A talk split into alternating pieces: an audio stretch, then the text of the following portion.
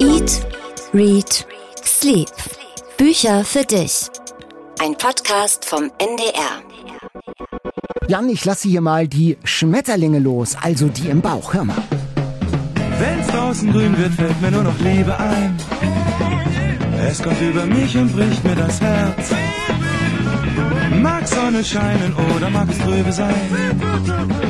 Ein Gefühl so zwischen Freude und Schmerz. Oh, da Ein kommt. Liebeslied aus der DDR. Jan, weißt du, wer das singt? Ähm, ich gestehe, nein, kann ich nichts zu sagen. Stell dir vor, das ist Manfred Krug. Das ist Manfred Das ist Krug. Manfred Krug, der sang wirklich Jahrzehnte oder Jahre lang den Soundtrack eines Lebensgefühls in der DDR, bevor er dann in den Westen ging.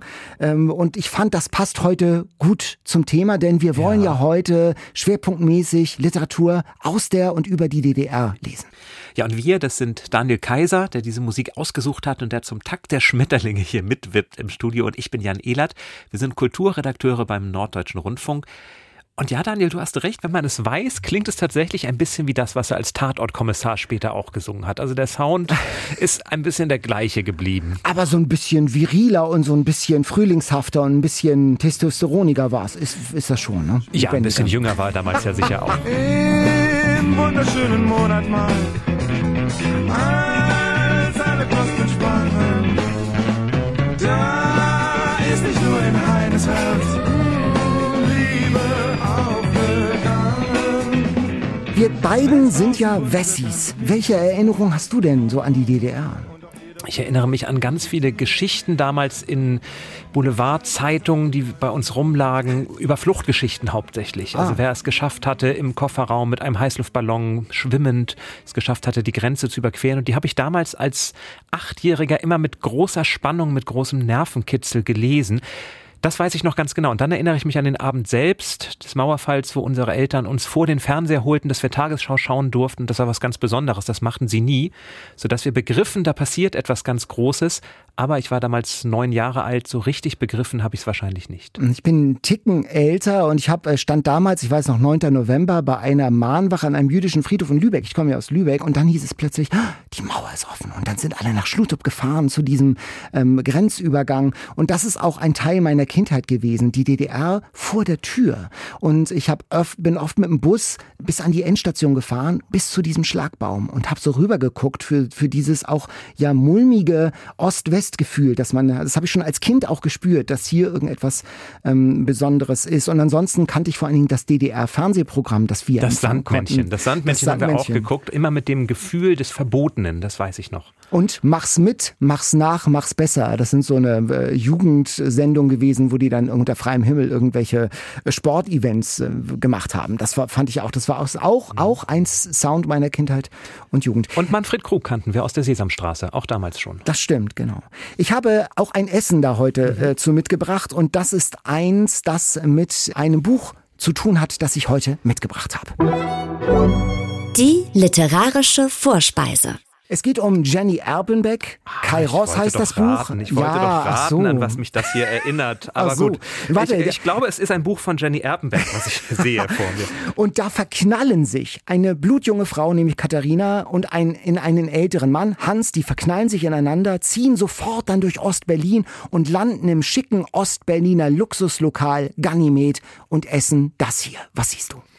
Ich sehe eine Suppe Mhm. mit Möhren und möglicherweise Kartoffeln, möglicherweise Kohlrabi und Eier, aber sehr kleine Eier sind da drin. Pochierte, was mag das sein? Wachteleier? Exakt, ja, das ist eine Berner Butterbouillon mit Wachtelei. Offensichtlich ist diese Bouillon gereicht worden im Ganymed. Ich habe das Rezept im Internet nicht gefunden. Ich habe sogar versucht, Jenny Erpenbeck zu kontaktieren, ob sie etwas über die Konsistenz noch sagen konnte, aber das hat leider nicht geklappt.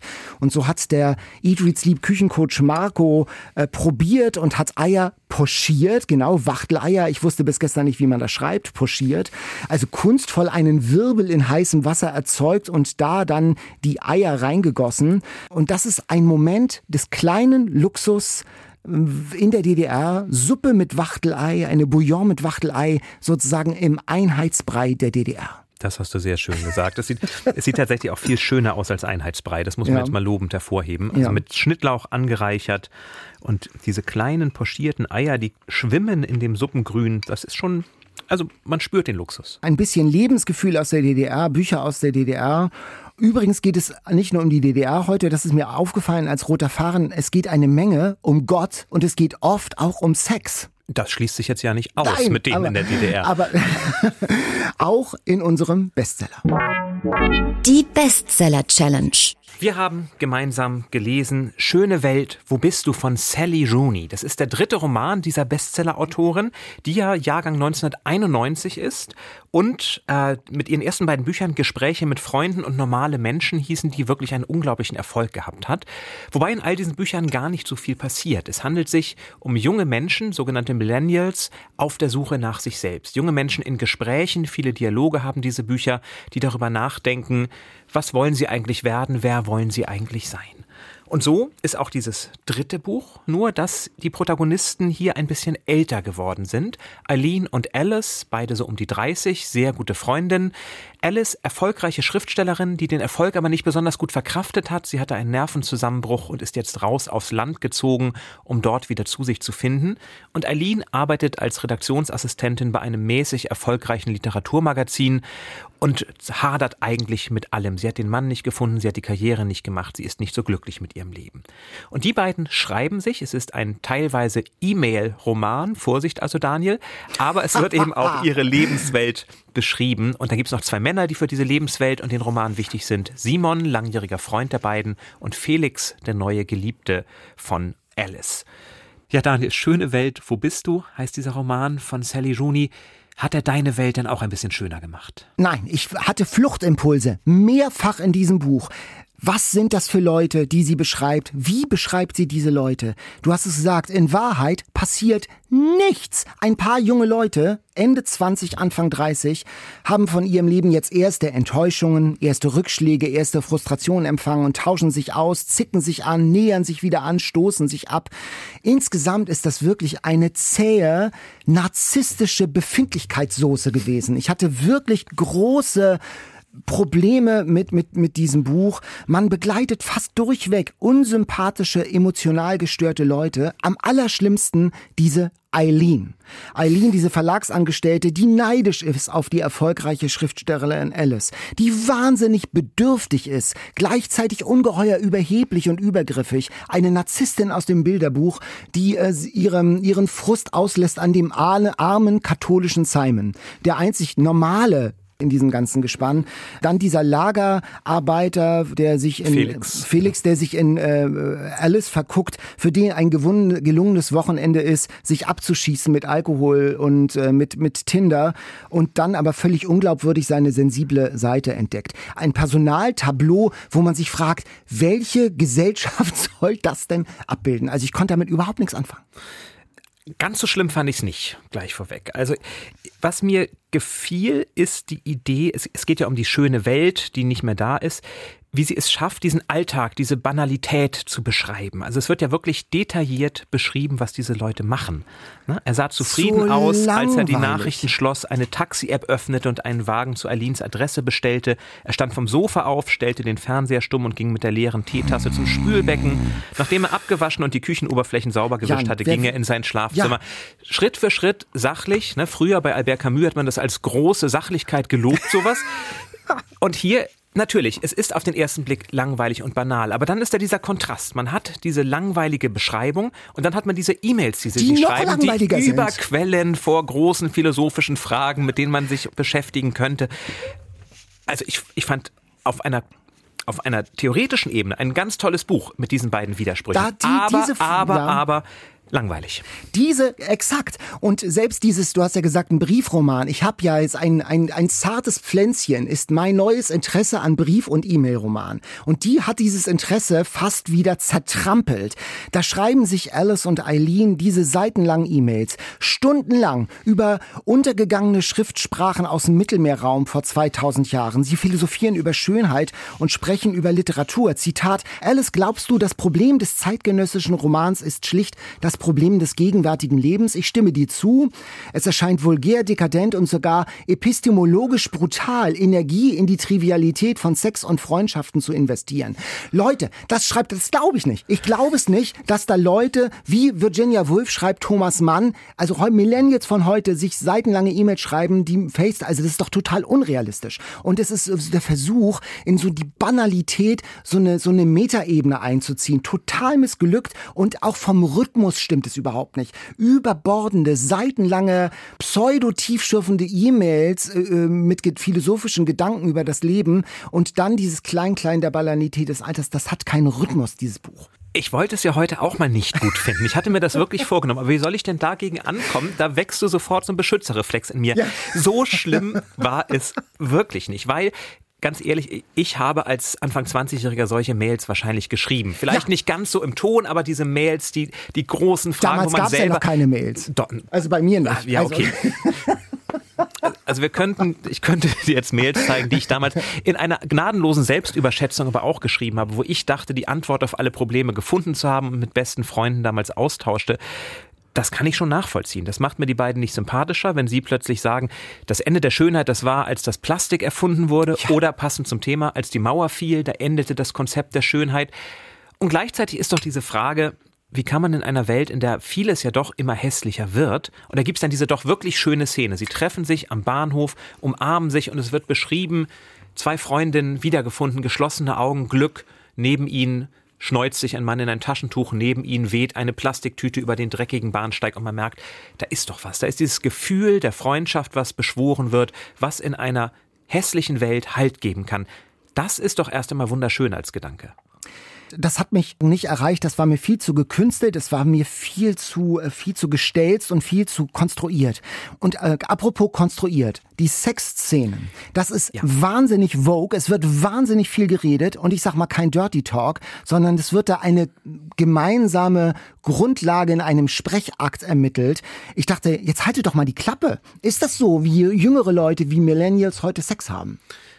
Das müssten wir Sie fragen. Aber diese, dieses Gespräch, gefällt dir das, wenn ich das mache? Bist du einverstanden, wenn ich das so sage? Was möchtest du, dass ich jetzt gerne tue? Möglicherweise ist das eine neue Art von Sex, die aber gleichzeitig dann ja kippt in so ein Frauen sind devot, Männer sind dominant, sie wollen beherrscht werden, sie wollen das brave Mädchen sein, das sich verprügeln lässt, im besten Fall noch und macht, was Papi sagt. Das hat mich dann schon ein bisschen abgestoßen.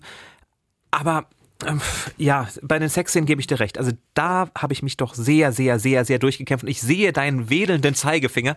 Leg ich los. möchte noch was sagen. Und für einen Roman, der, glaube ich, doch auch feministisch gelesen werden will, würde ich jetzt einfach mal unterstellen, ist es denn ja auch ein bemerkenswertes Ende.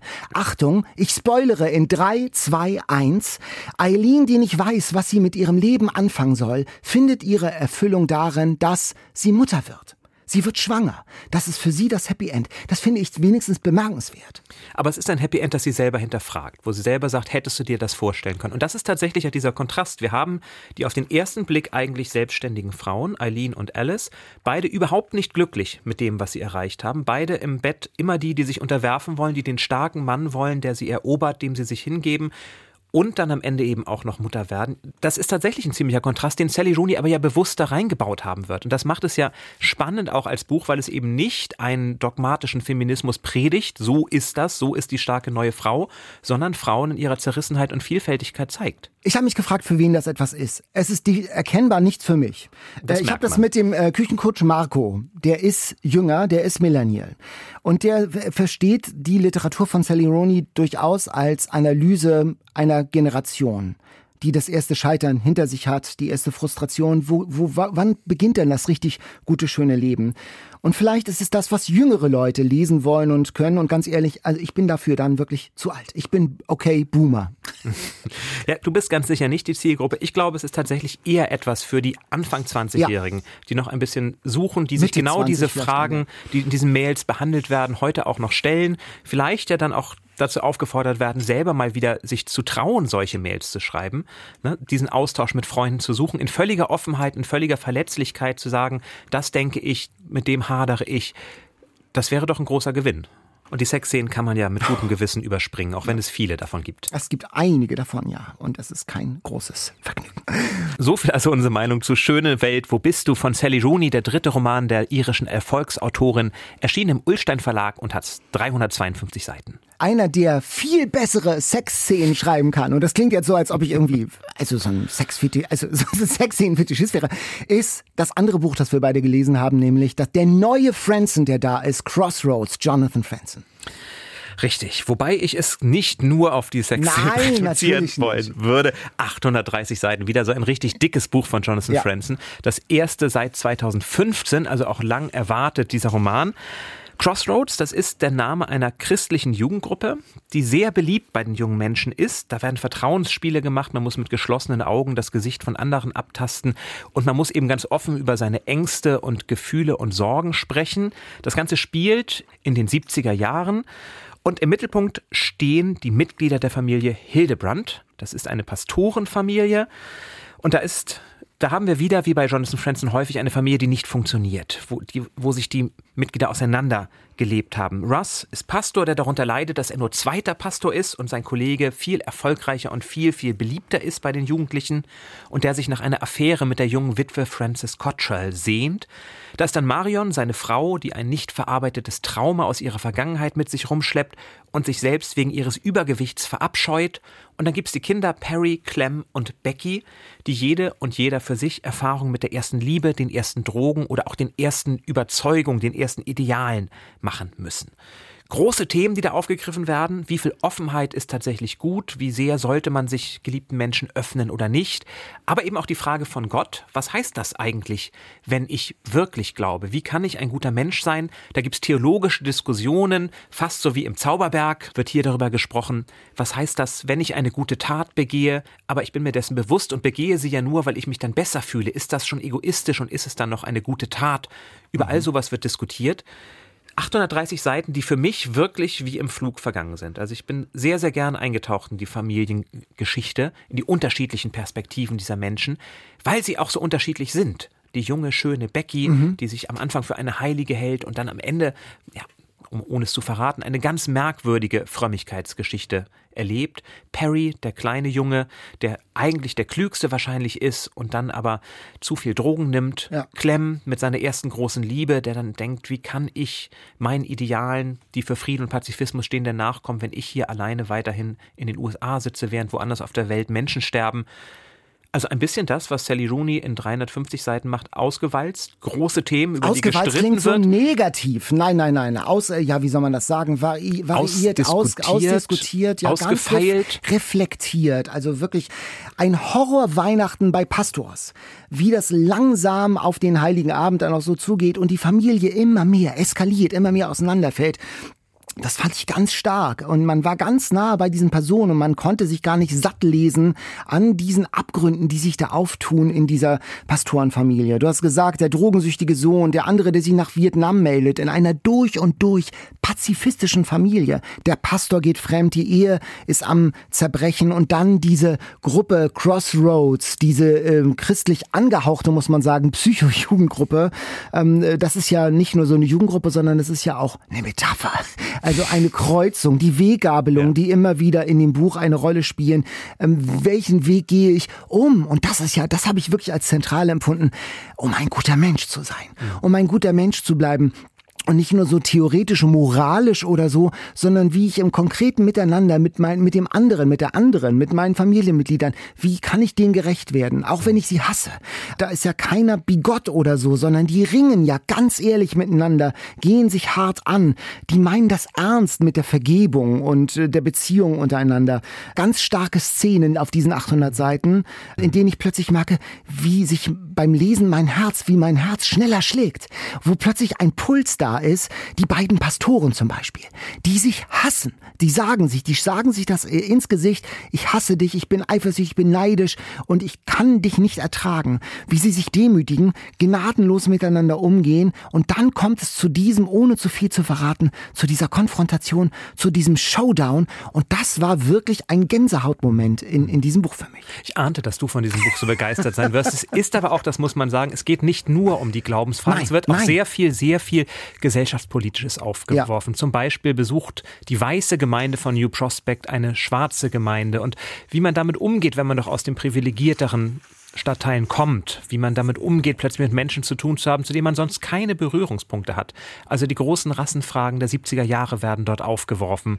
Aber auch die Frage des Umgangs mit den amerikanischen Ureinwohnern spielt eine Rolle. Die Navajos spielen eine ganz entscheidende Rolle. Dort fährt die Jugendgruppe hin und arbeitet mit ihnen. Und wie sie eben das Gefühl haben, ausgebeutet zu werden von der US-amerikanischen Gesellschaft, wie sie versuchen, mit der Natur, mit ihren Traditionen im Einklang zu bleiben, auch das wird hier wunderbar diskutiert. Also man merkt, Jonathan Franzen ist eben einer der Autoren, der wirklich auch zeigt oder versucht zu ergründen mit diesem Roman, wie die US-amerikanische Gesellschaft eigentlich zu dem geworden ist, was sie heute ist, indem er zurückgeht und guckt, was ist damals eigentlich in den 70ern in der Eltern-, Großelterngeneration passiert. Für mich einer der ganz, ganz großen amerikanischen Autoren. Das zeigt er hier wieder mal ganz differenziert und er schaut eben ganz genau hin auf 800 oder 830 Seiten, kann man das auch, aber es ist eben nicht langweilig. Man muss sagen, das ist schon lang, man liest es nicht so runter in dem Sinne nebenbei, aber es ist wirklich ganz guter Stoff. Und ich möchte es nochmal sagen, die Sexszenen hier, also weil es wirklich, es geht ihm nicht eben nicht nur um irgendeine körperliche Stimulation, sondern es geht hier um Zwischenmenschlichkeit, etwas an dem Sally Rooney meiner Meinung nach komplett scheitert, um Zwischenmenschlichkeit in all ihren Nuancen, also nicht nur beim Sex, sondern insgesamt, wie man mit anderen umgeht. Ähm, und das verdichtet sich eben in einer moralisch umwehten Pastorenfamilie vielleicht noch mal eher als in einer anderen Durchschnittsfamilie. Man sagt ja mal, Pastorskind und Müllers mhm. Vieh gedeihen selten oder nie.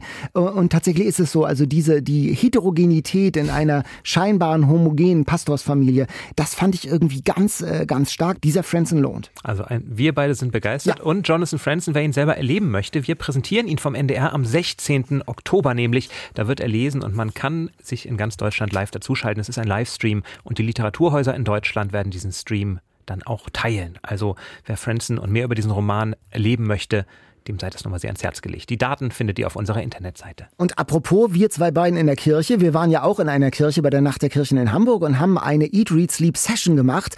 Und da kann man auch Auszüge aus dieser Eat, Read, Sleep Session bei uns auf der Homepage nachhören. ndr.de-eat, read, sleep. So, nun aber zurück zu DDR-Literatur oder Literatur aus der ehemaligen DDR.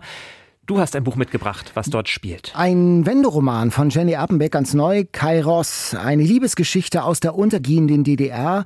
Darum geht's. Katharina und Hans, die sehen sich im Bus in Ostberlin in Mitte der 80er Jahre Zack, bum, bonjour, Liebe auf den ersten Blick. Kairos, der erfüllte Glücksmoment. Sie ist ganz jung, 19, eher schon ein älterer Mann mit Frau und Kind. Er arbeitet für das DDR-Radio, ein Intellektueller. Und es beginnt ein rauschendes, ein leidenschaftliches Verhältnis in Ostberlin, bis sie dann fremd geht mit einem Gleichaltrigen in Frankfurt-Oder. Und da kippt dann dieses Verhältnis. Er reagiert ganz drastisch mit Liebesentzug. Wir können nicht mehr die gemeinsame Musik zusammenhören. Ich kann dir nicht mehr die Spitznamen geben. Alles ist plötzlich aus seiner Sicht kontaminiert. Ich kann dir nicht mehr vertrauen. Und da gängelt er sie nur noch. Er quält sie, auch seelisch. Und das ist schon, ich habe das schon gelesen, auch als eine Metapher, eine Metapher für die toxische Beziehung zwischen, sagen wir, dem idealistischen Kern der DDR, der Leute, die fast die Solidaritätsadresse mit Biermann unterschrieben haben, die aus einer Kriegserfahrung kommen, die ein neues Land, eine Utopie aufbauen wollen, Bau auf, Bau auf, ein, die DDR als Land gewordene Utopie sehen. Und auf der anderen Seite den jungen Leuten der neuen Generation. Und er verhört sie, die 19-jährige Freundin, fast wie ein Stasi-Offizier. Sie gleiten ab in SM-Spiele, festbinden, nur so aus Spaß. Aber natürlich ist das auch ein Bild dafür. Ähm, ich, ich hatte so den Eindruck, ja, die DDR, das ist auch 50 Shades of Grey goes GDR. Wenn du das jetzt so beschreibst auf einer Skala zwischen Rooney und Franson, wo würdest du die Sexszenen denn da ansiedeln? Ah, interessant. Die würde ich tatsächlich äh, in der Mitte ansiedeln und eher Richtung Franzen. Also ich fand die schon eigentlich äh, ganz gelungen geschrieben. Also weil, weil es hier äh, ganz deutlich um mehr geht als tatsächlich um eine, eine private Hierarchie, sondern ich, das ist, finde ich schon ein ganz starkes Bild für die zerfallende und die untergehende DDR, wo mehrere Generationen nicht mehr miteinander etwas anfangen können. Und das fand ich irgendwie in eine Liebesgeschichte, in einer Liebesgeschichte erzählt, in eine Liebesgeschichte eingebettet, total überzeugend und ich habe das wirklich gern gelesen und habe einen neuen Sinn und Blick sozusagen auf die Wendezeit nochmal bekommen. Hm, spannend. Jenny Erbenbeck ist ja die Tochter von Hedda Zinner Und das war die letzte Schriftstellerin, die den DDR, die den Nationalpreis der DDR bekam. Also da schwingt auch natürlich in dem, was sie schreibt, viel DDR-Geschichte in ihrer Familiengeschichte mit drin. Und wir haben es ja gesagt, das soll heute ein kleiner Schwerpunkt werden, deswegen haben wir noch ein Buch mitgebracht von Wolf Biermann. Das hier ist eben der andere Sound der DDR. Du lass dich nicht verhärten in dieser harten Zeit. Die allzu hart sind, brechen, die allzu spitz sind, stechen und brechen ab sogleich und brechen ab sogleich. Wolf Biermann mit seiner Gitarre zupfend, synkopierend, deklamierend, Ermutigung. Diesen Text, dieses Lied, das haben die Leute sich in den Gefängnissen der DDR von Zelle zu Zelle vorgesungen. Und ich muss ja zugeben, ich stehe total auf diesen Biermann-Sound. Pathos, große Worte, das Unbequeme, das Unbeugsame. Ich glaube, er war für die Zeit, in der er damals das gesungen hat, unglaublich wichtig, weil er eben einer war, der oder einer ist, aber damals gewesen ist, der deutlich machte, ich lasse mich nicht unterkriegen, ich sage, was ich denke. Und wenn ich Gedichte lese oder Balladen, du lass dich nicht verhärten in dieser harten Zeit. Ja. Das geht einem heute noch ans Herz, dass man denkt, ja, genau so ist es. Wenn du schwere Zeiten hast, halt trotzdem durch, lass dich dadurch nicht verbittern in dieser bitteren Zeit. Das funktioniert. Mir ist es manchmal tatsächlich ein bisschen zu viel Pathos, muss ich zugeben. Aber ich habe da immer so ein Dosis-Problem. Also von daher Von der mir kommt das entgegen. Nicht, ja, genau. Kann gar nicht genug Pathos sein, genau. dabei sein. also es gibt, aber es gibt viele sehr, sehr gute Texte. Und natürlich ist die Rolle, die er gespielt hat, für mich einfach eine unglaublich wichtige, weil er ja damals tatsächlich durch seine Ausbürgerung zu diesem großen Streit in der DDR-Schriftstellerklasse geführt hat. Also von Zeit zu Zeit lese ich den Alten gern. Mensch Gott heißt jetzt das neue Buch, das er rausgebracht hat. Und da erklärt der erklärte Atheist Biermann seinen Atheismus und arbeitet sich ab an Glauben und an Gott und an, seiner, an seinen jüdischen Wurzeln. Und er erzählt da sein Leben nochmal mit kurzen Texten aus seiner Autobiografie, die vor paar Jahren auch schon mal erschienen ist. Er erzählt da von seiner missglückten oder verlachten Taufe hier in Hamburg, Hammerbrook, in einer Kirche, die einen Tag später im Zweiten Weltkrieg zerstört wurde. Und er erzählt auch, wie er frisch in die DDR eingereist aufsteht und widerspricht, als ein junges Mädchen von anderen gemobbt wird, weil sie ihren ihren christlichen Glauben nicht aufgeben und verleugnen will. Und ich habe so auch in diesem kleinen, schmalen Büchlein wieder so diesen Biermann-Effekt. Der Mann kann einfach erzählen, finde ich. Erzählen kann er. Anekdoten kann er erzählen und diese kleinen Texte. Die Taufe hast du beschrieben, wo er mit Vorsicht Spoiler, zweierlei Weihwasser getauft wird, nämlich nicht nur mit dem in der Kirche, sondern auch mit dem, was seine Oma nicht halten kann. Das ist natürlich unglaublich witzig erzählt, das stimmt. Und da reingewoben dann diese Gedichte, aus der schweren Zeit oder dieses Ringen auch mit sich selber, Gedichte des jungen Biermann, die jetzt im Rahmen seiner Biografie eingeordnet werden, das passt schon unglaublich gut. Also da ist viel, viel Zeitgeschichte drin, die sich durch diese Gedichte eben nochmal ganz anders vermittelt. Und jetzt haben wir hier Zeitgeschichte live bei Eat, Read, Sleep. Heute zu Gast bei Eat, Read, Sleep. Wir haben es zu Beginn ja angekündigt in unserem Podcast. Wir wollen heute über Literatur aus der ehemaligen DDR sprechen, über das Lebensgefühl, was sich damals auch in Romanen wiederfand. Und wir freuen uns deshalb sehr, dass Wolf Biermann heute hier bei uns zu Gast ist, denn er hat für einen Skandal in der Geschichte der DDR-Literatur gesorgt, 1976, als er ausgebürgert wurde, es zum Bruch kam mit vielen Schriftstellerinnen und Schriftstellern, die sich damals erstmals öffentlich gegen das SED-Regime stellte. Und er hat sie vor allem alle gekannt, die Schriftstellerinnen und Schriftsteller Christa Wolf, Erwin Strittmatter, Hermann Kant, wie sie alle hießen. Wir freuen uns also sehr, dass Sie da sind. Herzlich willkommen hier bei uns im Studio, Wolf Biermann. Ja, ich freue mich auch, dass ich hier meinem Affen Zucker geben darf. Äh, in unserem Podcast, da geht es ja auch ums Essen. Also ja. Eat, Read, Sleep. Und ich habe heute für Jan etwas gekocht aus Ostberlin, nämlich aus dem Restaurant Ganymed. Das war ja so ein Luxusschuppen da in Ostberlin. Und da gibt es eine Butterbouillon mit Wachtelei. Gianni Appenbeck schreibt, das sei damals der Hit gewesen. Kennen Sie das Ganymed? Kennen Sie das Essen dort? Oder? Das war direkt neben dem Berlin Ensemble, wo ich jeden Tag ja gearbeitet habe. Aber in diesen schäbigen Nobelschuppen bin ich nicht gegangen. Ich war ein knallharter Brechtianer. Und der geht nicht ins Ganimett und frisst da ein Wachtelei. Da lachen ja die Hühner. Ein richtiger Brechtianer, der ist plebejisch. So wie der Meister Brecht, der ja aus der bürgerlichen Klasse kam, wie Sie wissen, und dann zum Kommunismus konvertiert ist und deswegen besonders proletarisch wurde. Hm. Hat aber in seinem ganzen Leben nicht einem einzigen Arbeiter, auch keinem Bühnenarbeiter, je die Hand gegeben, mhm. nebenbei gesagt.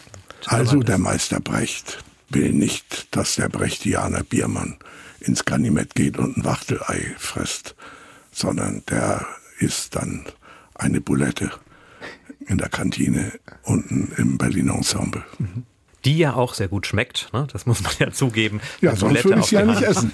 Eigentlich kennt man sie ja als Atheist, als Skeptiker. Und es gibt auch noch ein Gedicht von 2005, wo sie aus der Esglesia Kathedral Basilika de Santa Maria raus müssen, weil sie mit dem Ganzen nichts anfangen können. Naja. Umso überraschender war es doch nach der Bundestagswahl von Ihnen zu lesen, Sie danken Gott dafür, dass die Linkspartei nur auf 4,9 Prozent geschrumpft ist.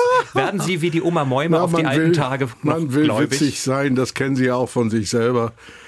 Und das geht manchmal auch daneben. Ich habe mich bei Gott bedankt also bei dem Gott, an den ich nie geglaubt habe und auch nie glauben werde. Ich brauche diese Krücke nicht.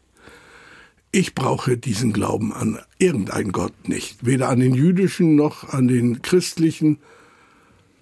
Vom muslimischen kann ich gar nicht reden. Aber ich habe mich geändert in dieser peinlichen Frage, seit ich in die DDR kam. Mhm hier in Hamburg, als ich hier aufwuchs, bis zu meinem 16. Lebensjahr, das wissen Sie ja, ich bin dann rübergegangen mhm. in die DDR und wunderte mich, dass mir Millionen Menschen entgegenkommen, mhm. die alle abhauten in den Westen. Da wusste ich ganz genau, Religion ist Opium für das Volk. Ich hatte also eine sehr verachtende Haltung zum Christentum. Aber als ich in die DDR kam, hatte ich das Glück, in ein Land zu kommen, wo die Christen verfolgt wurden. Und das war meine erste Lektion, als ich mit 16 Jahren in die Oberschule in Gadebusch bei Schwerin kam, in Mecklenburg am Ende der Welt. Und erlebte, wie die Mitglieder der jungen Gemeinde, das war, ich wusste gar nicht, dass es sowas gibt, mhm. dass die gezwungen wurden, auszutreten aus der jungen Gemeinde, damit sie weiter an der Schule bleiben können. Da stand ein kleines, dünnes, blondes, schmales Mädchen auf und sagte mit leiser Stimme, als sie austreten sollte, vor der versammelten mhm. Schule, mhm. alle Schüler, mhm. alle Lehrer. Mhm. Mhm. Und da sie keine Aula hatten, nebenbei gesagt, fand das in der Gaststätte äh, Fortschritt statt, wo es nach Bier von gestern stank und nach Säuferkotze. Und da sagt dieses Mädchen ganz leise, ich glaube an Gott. Das ist eine Filmszene. Peinlichste Stille. Einige Schüler lachen blöde. Die Lehrer starren auf ihre Schuhe. Und dann wird dieses Mädchen fertig gemacht. Von so einer Hippe von der FDJ, so eine Berufsjugendliche.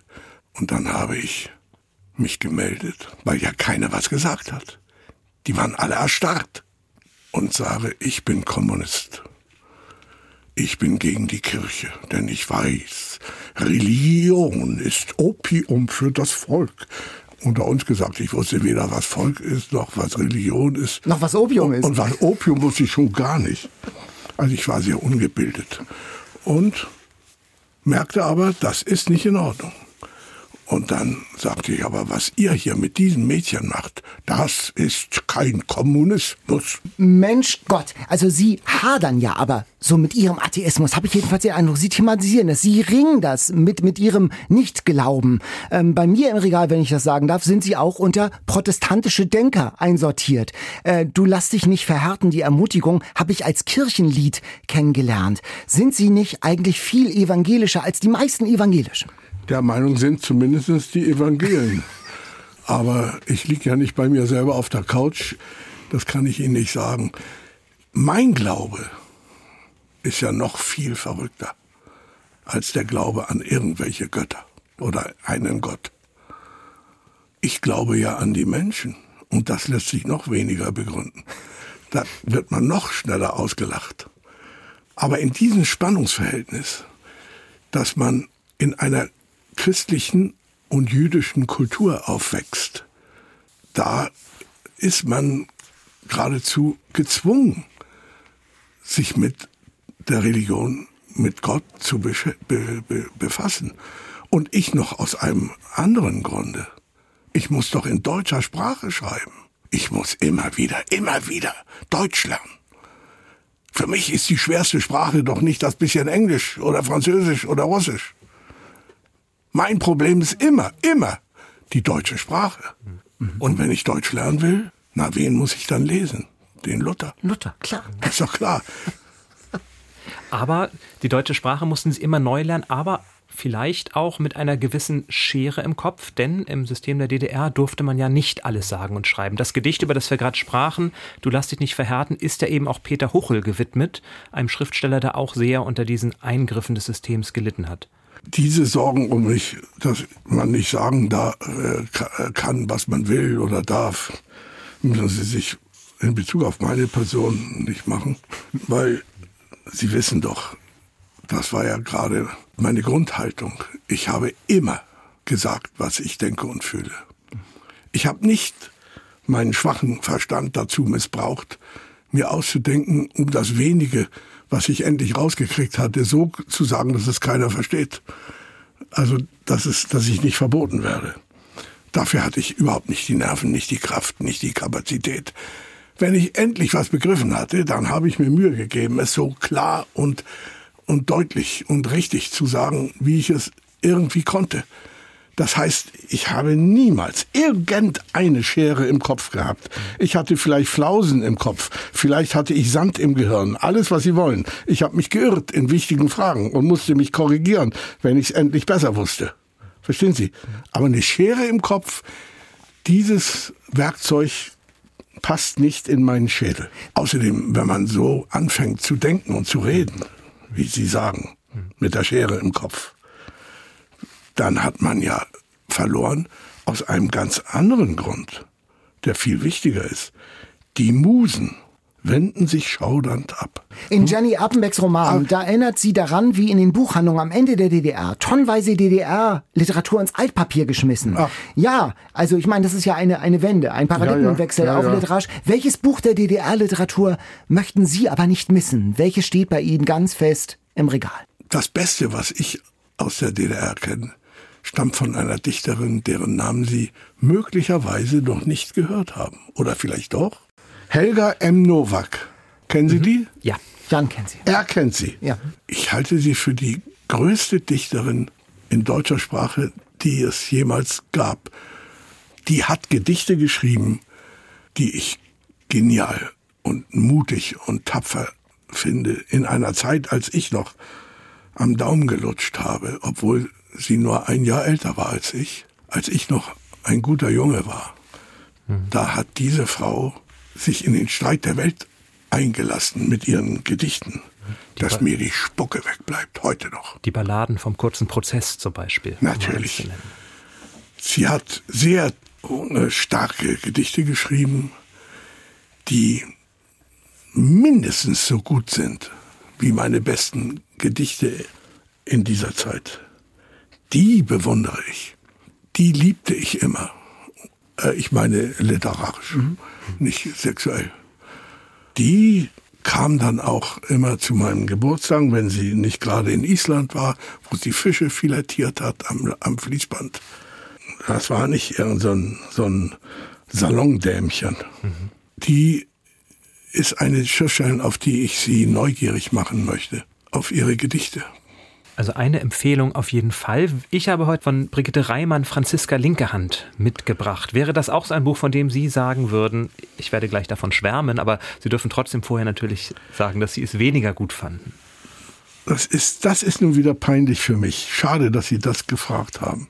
Ich habe es nicht gelesen. Das ist verrückt. Das kennen Sie doch auch. Man frisst nicht alles, was angeboten wird. Das hat viele verschiedene Gründe, oft Zufälle. Empfindlichkeiten, beleidigt sein über dies oder jenes. Es ist natürlich, natürlich, was lese ich? Bis an mein Lebensende das geniale Buch von Jurek Becker, Jakob der Lügner. Das habe ich mitgebracht gleich. Ja. Naja, ist doch, na, das ist doch kein Wunder. Das ist nun in der größten DDR der Welt endlich mal sowas wie Weltliteratur. Großartig. Ja? Und der, der, der Jurek Becker war ja auch ein genialer Schelm. Der war ja auch ein Witzbold. Ne? Und dann musste ich ihm ein Lied vorspielen.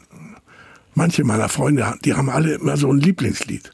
Dem Böll musste ich immer die Bibelballade vorsingen, wenn, wenn ich ihn in der Hülschrater Straße in Köln besuchte. Und wie immer zufällig die Gitarre dabei hatte. Und dieser Jurek Becker, na, wenn ich ihn sage, was, was ich dem vorsingen muss, da wundern Sie sich vielleicht. Ich habe mich jedenfalls gewundert. Ein kleines Liedchen mit nur zwei Vierzeilern. Mhm. Es senkt das deutsche Dunkel sich über mein Gemüt. Es dunkelt übermächtig in meinem Lied. Das kommt, weil ich mein Deutschland so tief zerrissen sehe.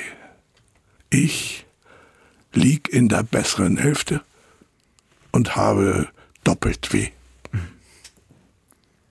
Das ist das ganze Lied. Immerhin ist interessant, dass ich mit diesem kleinen Liedchen so viele Leute geärgert habe, wie, wie es einem selten gelingt. Mhm. Alle waren beleidigt. Und auch das ist eine Kunst. Und viele von diesen Ja, ja, es Balladen, gelingt einem aber auch nur, wenn man es nicht will. Richtig. Wenn man es darauf anlegt, gelingt das nie im Leben. Ganz herzlichen Dank, Wolf Biermann, dass Sie heute hier waren und mit uns über Ihr neues Buch gesprochen haben, aber eben auch über die Zeit in der DDR und die Romane, die da erschienen sind. Und einige davon werden wir gleich noch vorstellen, denn einige davon sind auch immer noch lesenswert. Allen voran natürlich die Texte von Ihnen, Herr Biermann. Herzlichen Dank. Das gebe ich selbstkritisch zu. Ah, sehr schön. Ja, das ist ja schon echt eine Type. ja, erzählen kann er lang und gern und viel, aber er hat ja auch viel zu erzählen, muss man dazu gestehen. Genau, und er hatte auch wirklich einen Sinn für Dramaturgie, für die Pausen und er hat mich immer mit großen Augen angeguckt, weil er immer erwartet hat, dass ich irgendwelche Dichternamen ihm äh, sozusagen entgegenwerfe, damit er darauf reagieren kann. Also er hat so Spaß sozusagen an dem Diskurs, er hat Spaß an der Formulierung und er hat Spaß an den Geschichten und er hat auch Freude an seinem reichen Leben. Das spürt man schon, schon wenn er erzählt. Und man merkt eben immer noch, er lässt sich den Mund nicht verbieten. Er ja. sagt, was er denkt, ganz egal, ob es jetzt bei uns oder bei irgendwem anderen schlecht ankommen könnte er ist da einfach ganz er selbst. Und das ist wirklich sehr erfrischend, finde ich. Also da ja, gibt es nicht so viele von, die so offen mit sich umgehen. Die All-Time Favorites. Wir haben diesmal für die All-Time Favorites Bücher aus der ehemaligen DDR ausgesucht, haben auch ein bisschen uns umgehört in unseren sozialen Netzwerken, was ihr empfehlen würdet. Und da kam zum Beispiel der Laden von Erwin Strittmatter, da kam beispielsweise Guten Morgen, du Schöne von Maxi Wanda, ganz viele tolle Tipps. Ich habe mich aber entschieden für ein Buch, das auch häufiger genannt wurde, Franziska Linke Hand von Brigitte Reimann. Vermutlich der bekannteste Roman der Autorin, die 1973 im Alter von 39 Jahren gestorben ist. Und das Buch wurde erst nach ihrem Tod veröffentlicht, und zwar unvollendet. Und es ist die Geschichte der jungen Architektin Franziska Linkehand, die mehr und mehr merkt, dass ihre Vorstellung vom Sozialismus, ihr Ideal von Schönheit und Menschenfreundlichkeit, da haben wir wieder dieses schöne Welt, wo bist du von Sally Rooney, dass sich das überhaupt nicht mit dem realen Sozialismus in der DDR vereinen lässt.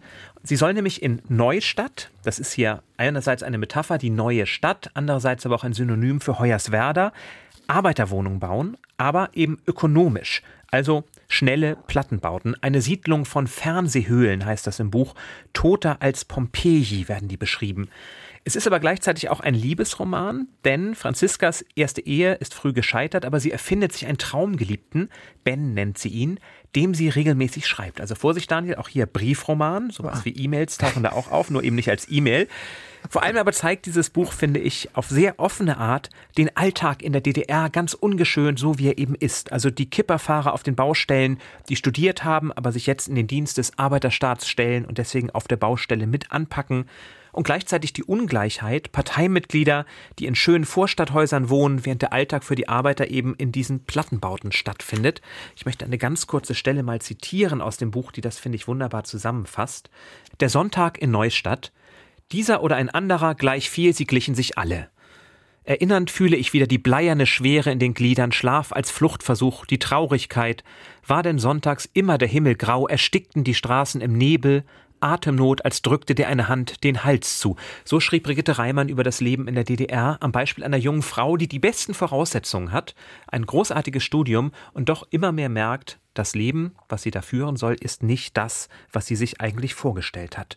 Also starkes Buch, Franziska Linke Hand, Brigitte Reimann, meine Empfehlung zu unserem Themenschwerpunkt. Spürt man da einen beim Lesen einen Loyalitätskonflikt der Autoren? Also spürt man da die Angst vor der Zensur? Also wenn du sagst Tote als mhm. Pompeii, dann ist das ja, fragt man sich ja schon, hoch äh, hat der Zensor da gepennt?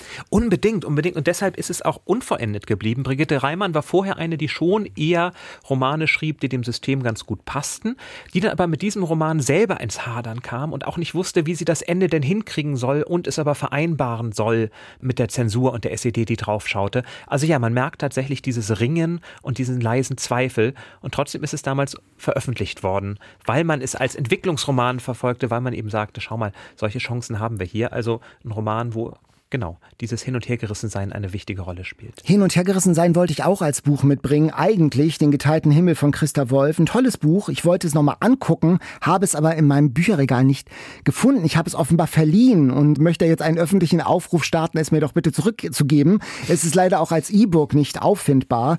Deshalb habe ich ein anderes Buch mitgebracht, nämlich eben Jurek Becker Jakob der Lügner. Tolles Buch. Ganz tolles Buch. Eine Geschichte aus dem Ghetto irgendwo im nazi-besetzten Polen, da lebt und erleidet Jakob. Um ihn, rum, um ihn rum sterben Menschen, verhungern, werden deportiert, ermordet von den Nazis. Und weil er bei einem Arbeitseinsatz im Ghetto einen Kameraden da ablenken will, der einem Gerücht folgen will um einen angeblichen Waggon mit Kartoffeln, die er plündern will, sagt er, du, du, hör mal zu, ich habe gehört, die Russen würden immer näher kommen, äh, das ist die Rettung. Aber dieser Mischa, der hört nicht zu, der glaubt ihm nicht und dann sagt Jakob, ich weiß, es stimmt, denn ich habe ein Radio. Ich habe ein Radio und ein Radio zu besitzen ist im jüdischen Ghetto streng verboten. Und das mit diesem Radio und dem plötzlich ganz glaubhaften Gerücht, die Russen sind ganz nah. Das spricht sich rum, die Nachricht von der anrückenden Rettung, plötzlich ist da Hoffnung. Hoffnung auf, auf Rettung. Die Menschen im Ghetto leben wieder auf, machen plötzlich Zukunftspläne, träumen von neuen Wohnungen, wenn das alles vorbeigeht. Und Jakob äh, wird natürlich immer mehr unter Druck gesetzt. Erzähl mehr von deinem Radio. Er äh, imitiert gegenüber anderen Bewohnern Radiosendungen im Nachbarzimmer, spricht wie Churchill in der BBC, imitiert Blaskapellen. Und äh, das, was, was er schafft, ist tatsächlich Hoffnung in einer hoffnungslosen Situation. Ein starkes Buch über Hoffnung, die wirklich zuletzt stirbt. Surkamp, 268 Seiten, äh, wofür man hat es ja gesagt, Weltliteratur aus der DDR, eines der wirklich ganz starken Bücher, die ich in den letzten Monaten, ich habe es zum ersten Mal jetzt gelesen, gelesen habe. Und es gab sicherlich noch viel mehr Weltliteratur. Wir wollen noch einen weiteren Schwerpunkt machen in absehbarer Zeit. Also, wenn ihr Bücher habt aus der ehemaligen DDR, wo ihr sagt, die sind uns besonders wichtig, die gehören zur Weltliteratur, dann schreibt uns das und dann werden wir sie in der nächsten Folge auch noch einmal aufgreifen. Um die DDR geht es auch ein bisschen um die DDR-Literatur in unserem Quiz. Ich hoffe, du freust dich schon, Daniel. Haha, sehr. Das Quiz. So, die DDR, Daniel, vergab seit 1949 also noch vor der offiziellen Gründung, den Nationalpreis der mhm. DDR, unter anderem auch für hervorragende Werke und Leistungen auf den Gebieten der Kunst und der Literatur. Das Porträt welches Schriftstellers war auf diesem Preis zu sehen? War das A. Johann Wolfgang von Goethe. Mhm. B. Maxim Gorki. Oder C. Johannes R. Becher, der Verfasser der Nationalhymne der DDR. Ich glaube, dass das ein bisschen zu früh für Becher war. Ich glaube, Gorki ist zu wenig deutsch national für so einen deutschen Nationalpreis? Ich würde tatsächlich auf, auf, auf Goethe tippen. Es ist tatsächlich Johann Wolfgang von Goethe ah. auf der Medaille abgebildet. Der erste Preis ging übrigens, Zusatzfrage, du, was, nein, was Katharina nein, nein. und du mit euren Zusatzfragen habt. Okay, ja. Der, der erste, erste, Preis, ging an, an Heinrich Mann. Aha, okay. Und das war auch deshalb interessant, weil kurz zuvor Thomas Mann im Westen auch den Goethe-Preis ah. erhalten hatte. Und mit Heinrich Mann, das war nicht der Einzige, der ihn kriegte, Becher kriegte ihn auch, setzte dann die DDR ein Zeichen dagegen. Und dieser Nationalpreis wurde eben bis 1989 vergeben. Die letzte Preisträgerin war, ich habe es gesagt, die Mutter von Jenny Erpenbeck, Hedda Zinner. Litty Klick, er ist Jan ein Mann. Mhm. Er ist in München geboren Und in seiner Jugend, da gab es einen ganz besonders dramatischen Moment. Er versuchte sich mit seiner Jugendliebe nämlich gemeinsam umzubringen, wie Heinrich von Kleist. Sie starb und er überlebte schwer verletzt. Ja, das weiß ich, aber ich komme gerade nicht drauf. Aber ich kenne die Geschichte. In der Nazizeit lebte und arbeitete er in Moskau, unter anderem bei Radio Moskau, war Mitglied im ZK der SED, als er 1958 starb, erklärten ihn die SED und Walter Ulbricht zum größten deutschen Dichter der neuesten Zeit. 1958, okay. Er war erster DDR-Kulturminister. Ah, das müsste ich ja wissen. Ähm, Und er schrieb die DDR-Nationalhymne. Johannes R. Becher könnte die Lösung sein. Aus der ersten Frage. Ich habe gedacht, du redest es sofort, weil das jetzt in, in deiner ersten Frage äh, vorkam. Ja, ein ganz äh, dramatisches, ein ganz dramatisches Leben. Meine zweite Frage ist ein erster Satz. Und zwar der erste Satz einer Ballade. Im traurigen Monat November war es, Vorsicht, November, die Tage wurden trüber, der Wind riss von den Bäumen das Laub, da reist ich nach Deutschland hinüber. Ist es A. Heinrich Heine, Mhm. Deutschland ein Wintermärchen? Ist es B. Ganz anderes Jahrhundert, Christa Wolf, kein Ort nirgends, Mhm. wo es auch um Kleist zum Beispiel geht? Oder ist es Theodor Fontane, die Wanderungen durch die Mark Brandenburg? Ich möchte einloggen. Ich, äh, es ist Heinrich Heine. Ja, Deutschland Heinrich ein Heine. Wintermärchen. Tatsächlich. Genau. Der deutsche Dichter, der damals über die Grenze wanderte und an den deutschen Städten nicht besonders viel Gutes fand. Da gibt's herrliche böse Schmähszenen über Bückeburg beispielsweise, wo das Einzige, was hängen blieb, der Schmutz des Vaterlandes war, der an seinen Füßen klebte. Ich erweitere zum Schluss nochmal unseren geografischen Horizont. Ein Buch in einem Satz. Mörderischer Streit zwischen zwei Königinnen auf großer Insel. Maria Stuart. Von? Schiller, Zweig. Ja, also wer noch ja, alles? Natürlich. Sehr gut. Genau richtig, ja, genau. Maria Stuart, der Kampf der Königin Elisabeth und ähm, Maria halt, Maria Stuart. Das war ja diesmal eine sehr erfolgreiche Quizrunde. Eigentlich alle Fragen gelöst. Jawohl. Zeit also zu schauen, was wir als nächstes lesen. Und es wäre doch schön, wenn es ein Buch ist, das auch mal wieder deinen Gefallen findet. Bestseller Challenge. Die Auslosung. Schauen wir rein. Es ist ein Wochenende von Charlotte Wood, erschienen bei Kein und Aber. Nie gehört. Ein Buch auf der Independent-Buchliste, genau. Hast du, kennst du die, Charlotte Wood? Nein, sagt mir bis jetzt auch gar nichts. Ein Wochenende klingt so, als ob man es an einem Wochenende lesen könnte. Es klingt nach einer unterhaltsamen Lektüre. Schickt uns doch auch eure unterhaltsame Lektüre. Welches sind eure Lieblingsbücher? Einfach an eatreadsleep.ndr.de. Oder eben, wenn ihr Charlotte Wood schon gelesen habt, lest gerne mit und wir freuen uns auf eure Post. Apropos mitmachen und mitlesen, äh, wir sind ja fatalerweise plötzlich in einer Hula-Hoop-Challenge gelandet, Katharina wie und ich. und, passieren? Eben. und Jan, und Jan äh, ist jetzt einfach in diesem Sog, in diesem Strudel mitgezogen worden. Wir befinden uns also akut in einer Hula-Hoop-Challenge. Also Hula-Hoop-Reifen schwingend ein Buch lesen. Hast du schon geübt? Ich habe schon geübt, Oh. tatsächlich, und ich, Ich komme auch auf ein paar Verse, die ich vorlesen kann. Ja. Also macht's gern mit, ähm, schnappt euch einen Hula-Hoop-Reifen, schnappt euch ein Buch und macht ein Video. Wo ihr das dann hinschicken könnt, das erfahrt ihr auch bei uns auf der Seite. Also eine Seite für alle Fragen ndr.de-eatreadsleep. Ja, das war's für heute. Ähm, bis zum nächsten Mal. Macht's gut. Tschüss. Bis dann, viel Spaß beim Hullern und beim Lesen.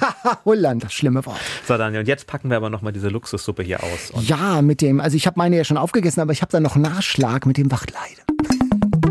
Eat, Read, Sleep. Bücher für dich. Ein Podcast vom NDR.